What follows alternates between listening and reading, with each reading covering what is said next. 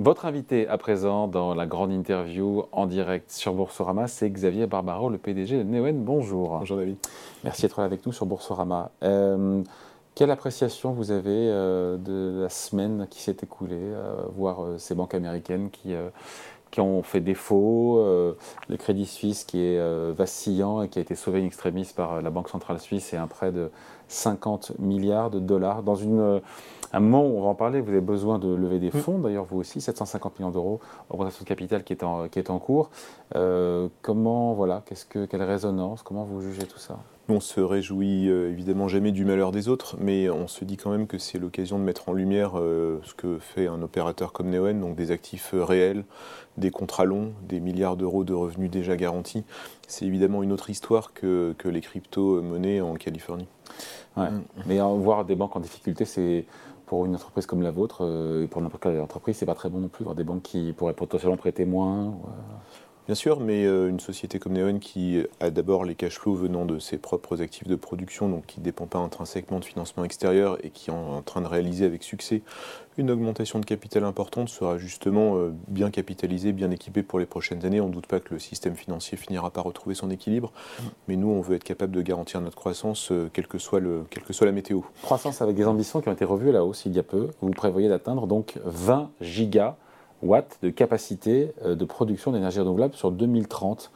Pourquoi accélérer? Pourquoi tout d'un coup, là, vous dites, maintenant, il faut accélérer? C'était euh, parce, que le, parce que les conditions sont là. Euh, en Europe, comme en Australie, comme en Amérique, il y a besoin de plus d'électricité, évidemment de plus d'électricité verte, plus d'électricité souveraine. 7,4 gigawatts aujourd'hui, pardon, aujourd'hui précisé. Hein. Aujourd'hui, on, est déjà, euh, on est déjà bien avancé dans le business plan qu'on avait publié en 2021. Et pourquoi le coup d'accélérateur d'un coup là? Qu'est-ce qui, c'était, quoi le déclic ah bah, C'est les plans, les plans en Europe, la guerre en Ukraine, les défauts du parc nucléaire en France. Tout ça nous dit que notre électricité euh, solaire, éolienne, que nos batteries euh, sont appelées à avoir un avenir encore meilleur que celui qu'on imaginait, qui était déjà ambitieux. On voit aujourd'hui des besoins en volume, on voit de la valeur en plus, puisque les électrons qu'on vend, on les vend finalement beaucoup plus cher qu'il y a un an ou qu'il y a un an et demi. Donc c'est le moment d'accélérer, c'est le moment de se capitaliser. Ça, c'est vrai, c'est vrai dans toutes nos régions. Ça vous fait changer de dimension d'être, si vous y êtes et on vous le souhaite, d'être à 20 gigawatts en 2030 de capacité Bien sûr, alors les 10 gigawatts de 2025, d'abord, ça sera mm. déjà assez unique, je pense que dans le monde, hein, pas juste en France ou pas juste en Europe. le premier producteur indépendant d'énergie renouvelable, Neoen. Et ça, c'est toujours vrai, mais donc on est une, déjà une belle société euh, avec les 7,4 gigawatts dont vous parliez, qui sont nos actifs euh, à la fois en production et ceux qui sont sécurisés. Mais arriver à 10 gigawatts en 2025, c'est déjà unique, et évidemment, la perspective 20 gigawatts en 2030, elle fait de nous euh, peut-être le, le, plus petit des grands, mais ça nous met parmi les grands. Ouais. Euh, la marche est haute pour arriver à ces 20 gigawatts, euh, ça ne sera pas d'un claquement de doigts. Et donc, à vous écouter, vous entrez un peu dans la cour des grands à ce moment-là euh La marche était peut-être plus haute pour passer de, 0 à 1. Euh, ça, c'était peut-être la marche la plus difficile. Ensuite, passer de 1 à 2, puis de 2 à 6, puis de 6 à 10 ou de 10 à 20. C'est évidemment toujours un effort et c'est toujours une ambition soutenue. C'est toujours des besoins en capitaux, même si plus on grandit, plus on est capable de s'autofinancer. C'est aussi ça qui est précieux.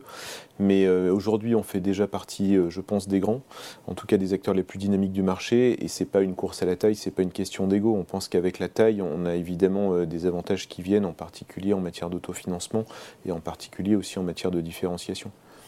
Les grands énergéticiens qu'on connaît comme Total Energy, c'est 100 gigawatts pour 2030 de prévu en énergie renouvelable, 80 euh, gigawatts chez, chez Engie.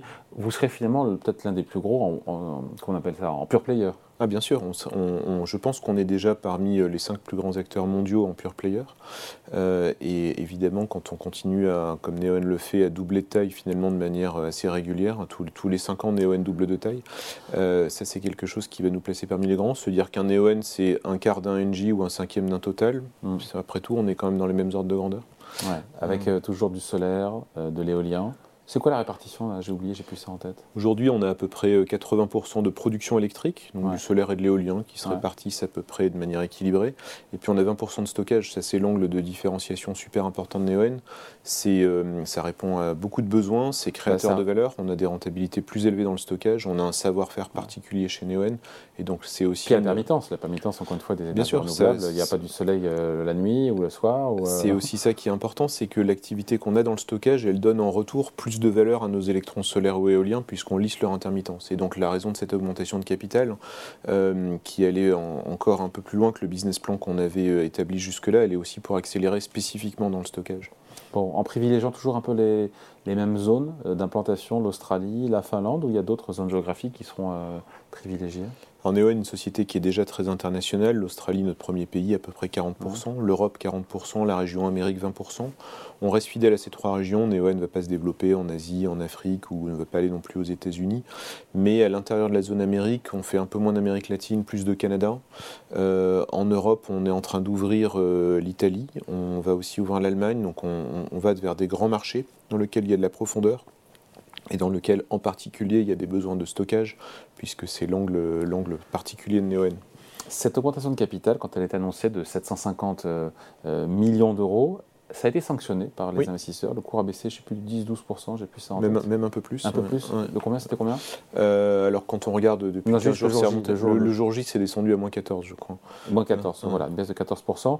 Euh, en même temps, j'ai le souvenir que vous venez souvent nous voir sur Boursorama et je crois que vous m'aviez dit, je ne sais plus quand, que vous pouviez encore tenir un moment sans, faire appel au marché. D'ailleurs, vous avez déjà levé 600 millions, vous aviez levé 600 millions d'euros en 2021. Euh, vous comprenez que le marché soit surpris? Euh, il n'est pas apprécié, même si depuis c'est remonté. Le marché a toujours raison, donc écoutons ce qu'il a à nous dire, mais entre-temps c'est remonté, donc on voit euh, que des choses qui ont peut-être été mal comprises, et certainement parce qu'elles ont été mal dites, une fois qu'on fait nos roadshows, on voit l'action qui remonte jour après jour, donc on se dit qu'il y a heureusement une réalité. Et à rebours, il aurait fallu faire comment pour ne ah pas si, si on avait une machine à remonter le temps et si c'était à refaire, euh, je pense qu'on expliquerait certainement mieux euh, d'abord l'investissement additionnel dans le stockage, puisqu'on avait déjà annoncé qu'on ferait en 2023 une augmentation de capital de 600 millions d'euros. Il y a un de nos investisseurs qui dit c'est étonnant cette, euh, cette baisse, parce que vous, vous étiez l'augmentation de capital la mieux annoncée de tous les temps. Mm. Ça faisait deux ans qu'on expliquait qu'on ferait cette augmentation de capital, mais on, a rajouté en plus une tranche additionnelle pour du stockage. Elle a été mal comprise. Certains investisseurs ont cru qu'on demandait plus pour faire le même business plan. Non, on demande un peu plus pour faire euh, une accélération spécifique dans le stockage. On pense qu'il y a beaucoup d'avenir là-dedans. Euh, l'autre chose qui a probablement été mal comprise et qui a été ensuite rattrapée, mais euh, tout ça prend du temps maintenant à réexpliquer, mm.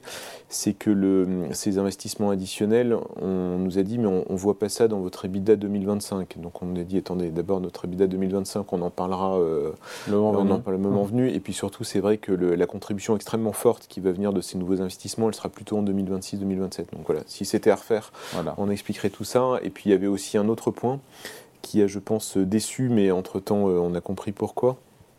Autour de nous, euh, beaucoup de gens disaient, comme les coûts de financement augmentent, on va nous-mêmes augmenter les prix de notre électricité.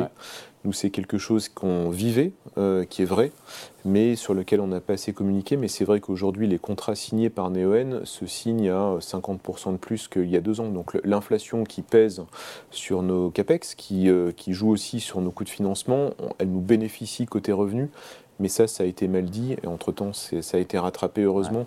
On, voit, euh, on voit après chaque, en ce moment, après chaque roadshow, on voit des ordres d'achat qui sont passés. Donc on se dit qu'on finalement, on fait pas si mal notre travail, mais c'est vrai que le 1er mars restera un mauvais jour dans l'histoire de Neoen. Ouais. Barbaro, euh, le timing de marché n'est pas idéal, évidemment, pour lever 750 millions d'euros. Ça se passe comment là? Ça se passe très bien. Nous, on a fait une augmentation de capital avec droit préférentiel de souscription qui déjà donne l'occasion à chacun d'investir ou de monétiser ses droits. Donc c'est déjà respectueux de l'ensemble des actionnaires. Et on voit que l'opération est très suivie. Même les droits sont même plus recherchés que l'action. Donc des gens qui veulent, euh, qui veulent investir ils sont là. Euh, ils sont là d'abord parmi nos actionnaires historiques qui ont donné des engagements de souscription extrêmement forts. Ils sont là d'abord aussi, euh, même à échelle beaucoup plus modeste au niveau du management qui investit, euh, et, moi le premier, dans cette opération. Et donc on voit que c'est suivi par nos actionnaires historiques, mais aussi par des nouveaux actionnaires qui profitent de cette opération, qui leur donne l'occasion de déployer du capital, parce que c'était peut-être pas si simple d'acheter un ou deux millions par-ci par-là dans, la vie de tous les jours de Neoen, mais là ça leur donne l'occasion d'investir, et puis surtout avec un prix d'entrée qui, euh, qui est historiquement bas. Euh, on, a Et qui ne laisse pas les actionnaires, encore une fois, euh, actuels. Non, puisqu'ils peuvent monétiser leurs droits ou souscrire. Donc au moins, ça, a mis tout le monde sur, euh, sur un rang d'égalité, sur un pied d'égalité. Je pense que c'est important. Mais on voit qu'il y a beaucoup de demandes. Donc c'est une opération, l'exécution se passe très bien. Sur souscrite Alors, Techniquement, elle ne peut pas être sur souscrite, mais, mais, mais, on, voit qu'on a monté, le cours de, le cours de l'action a monté depuis l'annonce, donc on voit qu'elle est demandée. Bon, vous n'aurez plus besoin de faire appel au marché jusqu'à quand, une fois que vous aurez levé ces 750 millions d'euros Alors jusqu'à... Et là, soyez clair. Hein. je, l'étais déjà en 2021. non, donc ça, ça nous finance jusqu'en 2025, mais surtout ce qu'il faut avoir en tête, c'est qu'avec un parc installé de 10 gigawatts en 2025, les options d'autofinancement sont beaucoup plus larges que celles qu'on avait jusqu'à maintenant. On a voulu atteindre, et je pense qu'on a eu raison, une taille critique, en, y compris en faisant appel au marché, mais on aura les cash flows de nos centrales, on aura la possibilité de vendre certains actifs, de faire une petite rotation de capital, donc ça, ça nous donne une capacité d'autofinancement. On aura peut-être aussi la capacité euh, d'avoir euh, des minoritaires dans certaines centrales.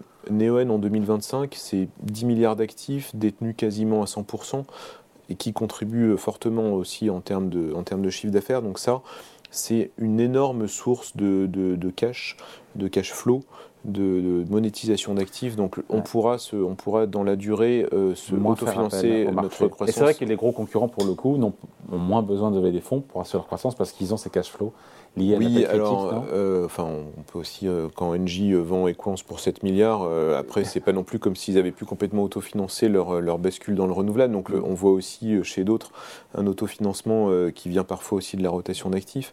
Mais, mais l'ambition de Neoen, qui est justement de continuer à grandir, est aussi au passage d'avoir une croissance beaucoup plus autoporteuse. Donc continuer à grandir euh, sans pour autant s'adosser, on lui pose la question à chaque fois, sans pour autant ça te fait ricaner, sans pour autant s'adosser à un autre acteur du non, secteur. Je, je, je, ne ricane pas, je savoure la question. Non, non, non euh, toujours la même. Hein, c'est euh, jusqu'à quand c'est difficile pour vous de, évidemment de répondre à ça. Alors moi, je, suis, je, suis, je ne suis qu'un petit actionnaire de Neoen, en tout cas un actionnaire heureux de Neoen, mais il est vrai que Neoen est de plus en plus unique. Enfin, on, était, euh, on était rare. Aujourd'hui, on est en train de devenir unique mm. parce que grand, parce que créateur de valeur. On a une société profitable. Hein. notre croissance ne se fait pas à perte parce que différencié en termes de stockage. Quand on voit les objectifs donnés par euh, tous nos grands concurrents, vous les donniez vous-même tout à l'heure, 80 gigawatts par-ci, 100 gigawatts par-là, ils ne cachent pas le fait qu'ils devront faire de la croissance externe ah. euh, pour y arriver. Chez Neoen, on fait de la croissance organique, on fait de la croissance de qualité, autofinancée. Euh, je suis évidemment pas là pour répondre au nom de nos actionnaires, mais nous, on veut arriver à un modèle de plus en plus euh, indépendant, y compris au sens financier du terme. Après, ce que les actionnaires voudront faire de cette société, ils pourront soit la garder puisqu'elle sera capable d'assurer une part d'autofinancement euh, très importante, soit, s'ils souhaitent la vendre, ça reste leur, liberté. Mais en tout cas, euh, Neoen est de plus en plus robuste, de plus en plus grand, de plus en plus appétissant, j'imagine, mais aussi de plus en plus autoporteur. Et indépendant, jusqu'à quand? L'avenir nous le dira. Moi, mon job, c'est de faire en sorte que cette société puisse le rester. Après, ça reste la décision souveraine de nos actionnaires. Allez, merci de passer nous voir. Xavier Barbaro, donc le PDG de Neoen, invité de la grande interview en direct sur Boursorama. La fin de la date de clôture de cette augmentation de capital euh, les, droits, les, droits continuent, euh, les droits préférentiels de souscription continuent à trader jusqu'à lundi.